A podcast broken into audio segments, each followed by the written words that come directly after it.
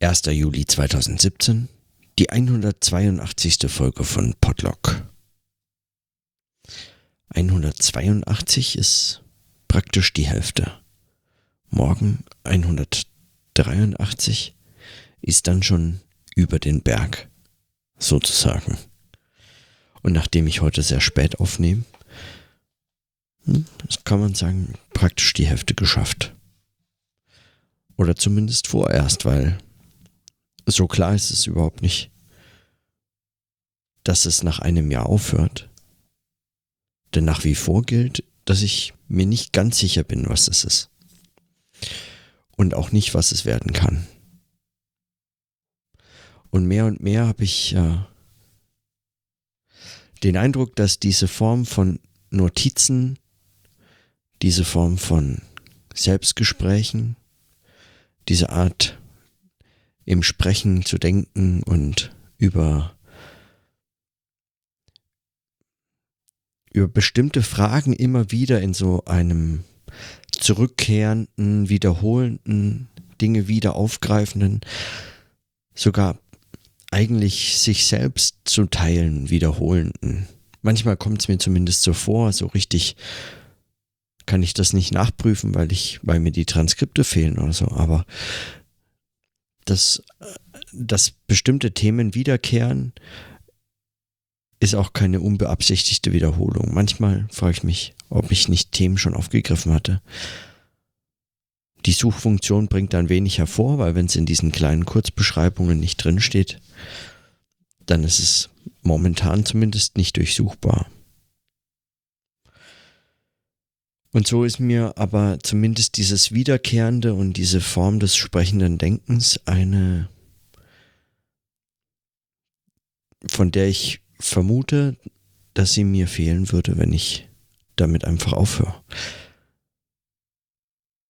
Und ich frage mich auch, woran das liegt, also was genau eigentlich daran fehlt. Und wenn ich Texte lese, Artikel oder kurze Texte, ähm, oder auch äh, in längere Bücher reinlese oder sie einfach so durchlese, dann stellt sich mir die Frage nochmal vor, vor dem Hintergrund, dass solche Texte eigentlich in ihrer Starrheit und in ihrer Größe und in ihrer in diesem Zelebrieren bestimmter Formate und auch bestimmter tradierter Formate, die ihre Berechtigung möglicherweise schon längst hinter sich gelassen haben. Zu denken gibt, was es eigentlich heißt, heute noch Texte zu schreiben und äh, darüber nachzudenken und mit diesem Denken in irgendeiner Form notierend, reflektierend, schreibend, sprechend, diskutierend umzugehen.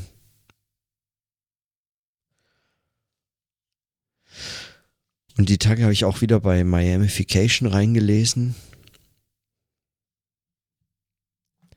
Und es ist eine Art von Versuch, mit solchen Texten und der Herausforderung, dieses Denken in Texte zu bringen, in Textform zu bringen, umzugehen. Und es greift sehr viele Themen auf, so wie ich auch im Podlog äh, viele Themen aufgreife, aber äh, so sehr in so wie so in eine Art verkürzte Artikelform in dieses Urlaubssetting oder in dieses ja, in diesen in diese Miamification eben zu bringen. Und ich frage mich, ob das funktioniert, ob das nicht sich eigentlich diesem diesem Verdachtsmoment dem es irgendwie geschuldet scheint. Nämlich, dass man anders eigentlich mit solchen Texten, mit solchen Fragen und auch mit solchen Gegenständen umgehen müsste, dass es sich diesem Verdachtsmoment eigentlich gar nicht wirklich ausliefert. Nicht wirklich prüft, wohin es gehen würde, wohin es sich entwickeln müsste, auch weil es sind dann doch eben Textformate, die in so einem Erzählstil trotz allem immer wieder zum Beispiel so eine Art Wissenvermittlung, äh, so interessante Fakten aufgreift und so. So in dieser Art fast schon bisweilen journalistisch wirkt.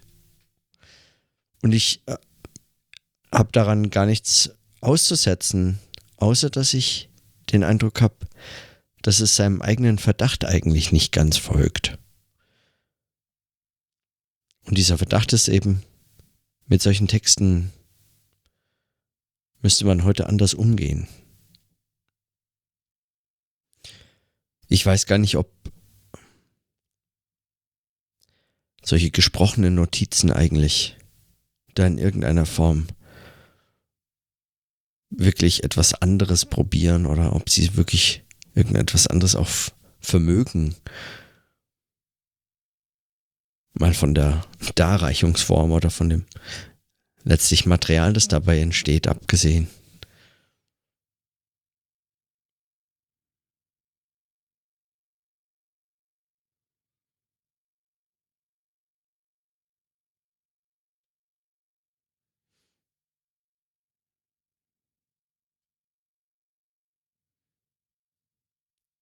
Aber vielleicht und so ist die Hoffnung für mich zumindest auch für dieses, den größeren Zusammenhang dieses Potlock, dieser Notationsform und dieses Experiments und dieses Projekts und wie auch immer man es nennen möchte, mit also Namen, die irgendwie nicht so recht passen, zumindest mir scheint es passen nicht so recht, meine größere Hoffnung ist eigentlich, dass sich eigentlich aus den Zusammenhängen zwischen den einzelnen Notizen noch Verbindungen herstellen lassen, die ich also schon in einer der früheren Folgen dann Arbeitsgedächtnis genannt habe. Also eine Form von Bezügen dem Aufgreifen bestimmter Themen und Fragen und dieser Art, bestimmte Dinge zu diskutieren oder zu besprechen, sich zu widersprechen, sich eigentlich in bestimmte Fragen zu verstricken. Dieses Verstricken, dass das eigentlich an dieses Sprechen gebunden tatsächlich nochmal eine andere Form annimmt, als wollte und müsste man es schreiben. Der Text liegt halt eben vor, wenn man ihn aufschreibt. Und er droht mit seiner ganzen massiven Schriftlichkeit und seiner ganzen Lesbarkeit und fordert ständig eigentlich alles aufzugreifen oder explizit auszuschließen und so entstehen Bezüge, die unnötig gestellt sind oder unnötig klar an Stellen, an denen einfach man hätte weitergehen können oder einen Bezug zu einem späteren Zeitpunkt anders herstellen.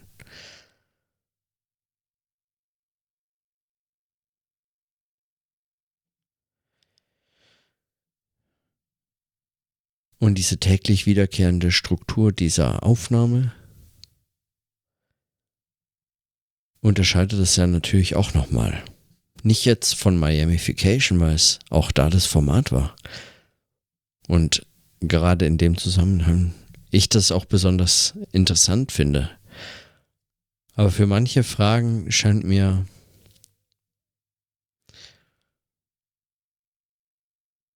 bei bestimmten Themen oder so, ich kann da noch nicht so richtig meinen Finger drauflegen. Ich weiß gar nicht, wie ich. Da entstehen eben diese Zusammenhänge erst. Die Frage nach dem, worum es geht, das Thema oder die Probleme, mit denen es sich beschäftigt.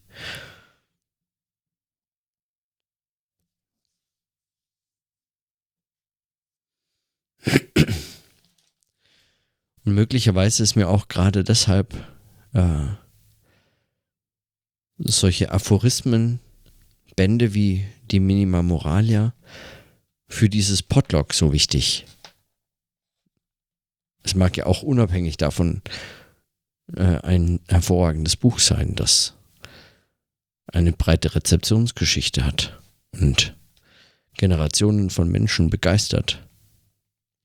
Und die Texte tatsächlich eine so eine Art nicht argumentatives Denken, so eine Art assoziatives Denken auch ermöglicht, weil man einsteigen kann und wieder rausgehen. Und doch ist es in seinen kleinen Abgeschlossenheiten und immer wiederkehrenden Themen und Fragen und Perspektiven ein Ganzes, dieses Buch. Ein Ganzes, das tatsächlich Adorno sogar ermöglicht hat, bestimmte Texte wieder auszuschließen, die nachträglich dem Ganzen angehangen dann mir gerade besonders relevant erscheinen. Und das meine ich mit solchen Zusammenhängen, auch wenn ich keine Ahnung habe, ob ich davon überhaupt äh, hier für den Podcast so etwas sagen kann, dass so etwas entsteht. Und deswegen denke ich, passend heute eigentlich möchte ich noch gerne einen Aphorismus vorlesen, und zwar den Aphorismus Nummer 98 aus der Minima Moralia mit dem Titel Vermächtnis. Vermächtnis. Dialektisches Denken ist der Versuch, den Zwangscharakter der Logik mit deren eigenen Mitteln zu durchbrechen. Aber indem es dieser Mittel sich bedienen muss, steht es in jedem Augenblick in Gefahr, dem Zwangscharakter selber zu verfallen. Die List der Vernunft möchte noch gegen die Dialektik sich durchsetzen. Nicht anders lässt das Bestehende sich überschreiten, als vermöge des Allgemeinen das dem Bestehenden selbst entlehnt ist. Das Allgemeine triumphiert übers Bestehende durch dessen eigenen Begriff, und darum droht in solchem Triumph die Macht des bloß Seienden stets sich wiederherzustellen aus der gleichen Gewalt, die sie brach. Durch die Alleinherrschaft der Negation wird nach dem Schema des immanenten Gegensatzes die Bewegung des Gedankens wie der Geschichte eindeutig, ausschließlich, mit unerbittlicher Positivität geführt. Alles wird unter die in der gesamten Gesellschaft historisch je maßgebenden wirtschaftlichen Hauptphasen und ihrer Entfaltung subsumiert. Das ganze Denken hat etwas von dem, was Pariser Künstler le genre chef-d'œuvre nennen dass das Unheil gerade von der Stringenz solcher Entfaltung bewirkt wird. Dass jene geradezu mit der Herrschaft zusammenhängt, ist in der kritischen Theorie zumindest nicht explizit, welche die traditionelle vom Stufengang durch das Heil erwartet. Stringenz und Totalität, die bürgerlichen Denkideale von Notwendigkeit und Allgemeinheit, umschreiben in der Tat die Formeln der Geschichte, aber eben darum schlägt in den festgehaltenen herrschaftlich großen Begriffen die Verfassung der Gesellschaft sich nieder, gegen welche dialektische Kritik und Praxis sich richten. Wenn Benjamin davon sprach, die Geschichte sei bislang vom Standpunkt des Siegers geschrieben worden und müsse von dem der Besiegten aus geschrieben werden, so wäre dem hinzuzufügen, dass zwar Erkenntnis die unzählige Geradlinigkeit der Folge von Sieg und Niederlage darzustellen hat, zugleich aber dem sich zuwenden muss, was in solche Dynamik nicht einging, am Wege liegen blieb, gewissermaßen den Abfallstoffen und den blinden Stellen, die der Dialektik entronnen sind. Es ist das Wesen des Besiegten in seiner Ohnmacht unwesentlich, abseitig, skurril zu scheinen. Was die herrschenden Gesellschaft transzendiert, ist nicht nur die von dieser entwickelten Potentialität, sondern ebenso wohl das, was nicht recht in die historischen Bewegungsgesetze hineinpasste. Die Theorie sieht sich aufs Quere, Undurchsichtige, Unerfasste verwiesen, das als solches zwar vorweg ein anachronistisches an sich trägt, aber nicht aufgeht in veralteten, weil es der historischen Dynamik ein Schnippchen schlug. An der Kunst lässt sich das am ehesten einsehen.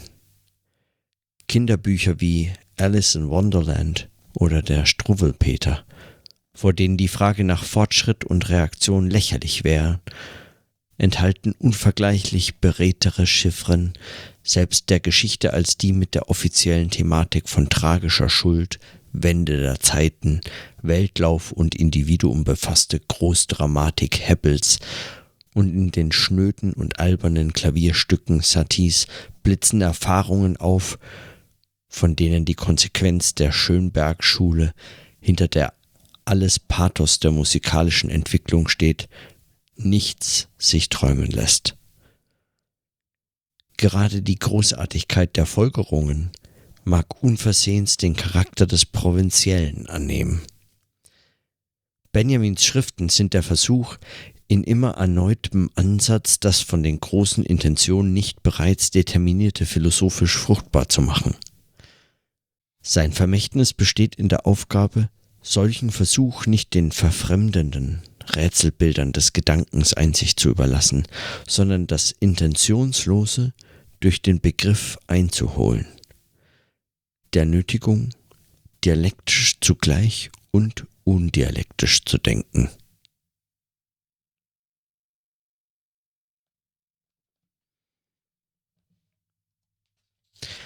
Soweit der Aphorismus 98 von Adorno.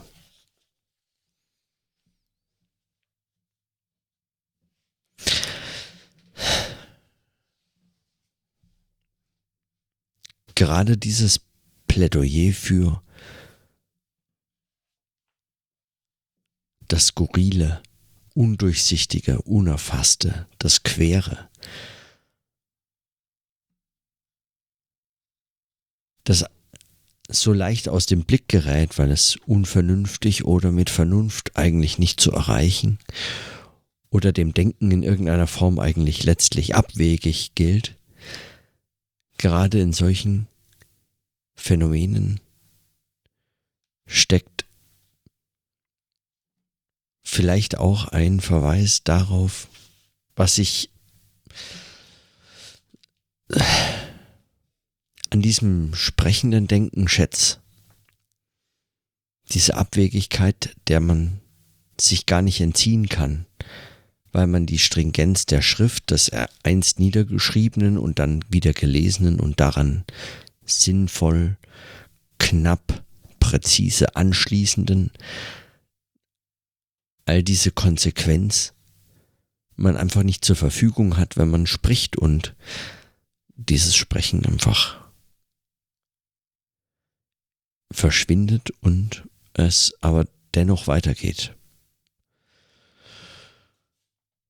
Und hier geht es natürlich noch um viel mehr. Es geht um äh, in der Geschichte liegen gebliebenes. Es geht um diese Infragestellung dessen, was dialektischem Denken oft vorgeworfen wurde und nach wie vor vorgeworfen wird, dass sie Geschichte, dass es Geschichte als eine Art von notwendigen Konsequenzen beschreibt, wo das eine aus dem anderen fast sinnfällig hervorgeht, in denen die Überwindung und die Aufhebung, die Bewegung dieser, dieses Denkens eine fast schon Auswegslosigkeit erzeugt bei der der Gedanke aufkommen könnte, es hätte nie anders kommen können. Und wenn dieser Gedanke aufkommt, so verstehe ich diesen Aphorismus hier und Adornos Warnung, wenn dieser Gedanke aufkommt, dann ist sich dieses dialektische Denken, das eigentlich mit den Mitteln der Logik dieselbe überwinden muss, ihrer, gerade ihrer Wirkmächtigkeit eigentlich erlegen.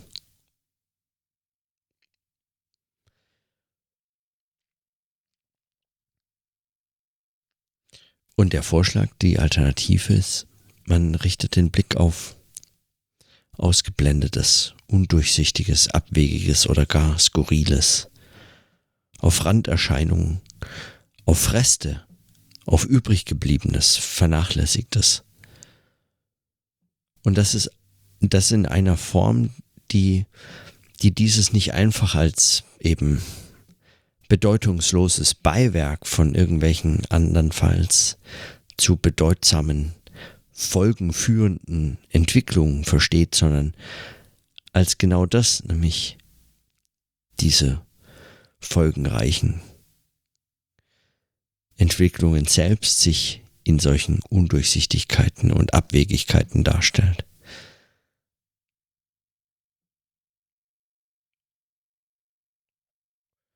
Und das greift das andere Thema auf, nämlich die Frage nach dem Scheitern und dem Widersprüchlichen.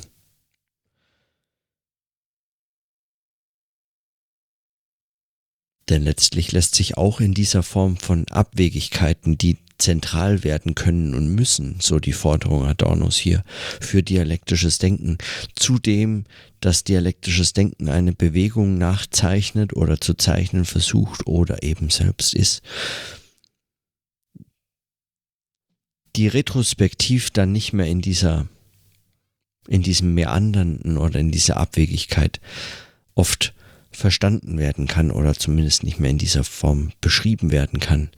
Also dieser Widerspruch zwischen dem Gegenstand, den Folgen, den Abzweigungen, dem, was es hervorbringt und, und dem, wie es sich beschreiben lässt. Diese Widersprüchlichkeit steckt nochmal den Problembereich ab eigentlich in dem. man nicht zuletzt auch heute denken, wollte man wirklich sich fragen, wie heute Denken anders zu notieren, damit umzugehen, anders als es in immer neue Buchformen zu bringen, immer neue Monographien, immer neue kluge, pointierte, reißerische, fetzige und dann doch so provokante Aufsätze zu packen wie man heute damit anders umgehen kann. Und wie dieses, wie dieses Abwegige eigentlich zu einer Geltung kommen kann, die es nicht einfach nur dem geradlinigen, den sonst beschriebenen Prozessen, der Form der Darstellung dieses Denkens entgegengestellt ist, sondern ja in diesem Zusammenhang eigentlich begriffen wird. Ich habe keine Antworten dafür und erst recht noch keine für diesen Podlog und selbst das nach einem halben Jahr. Aber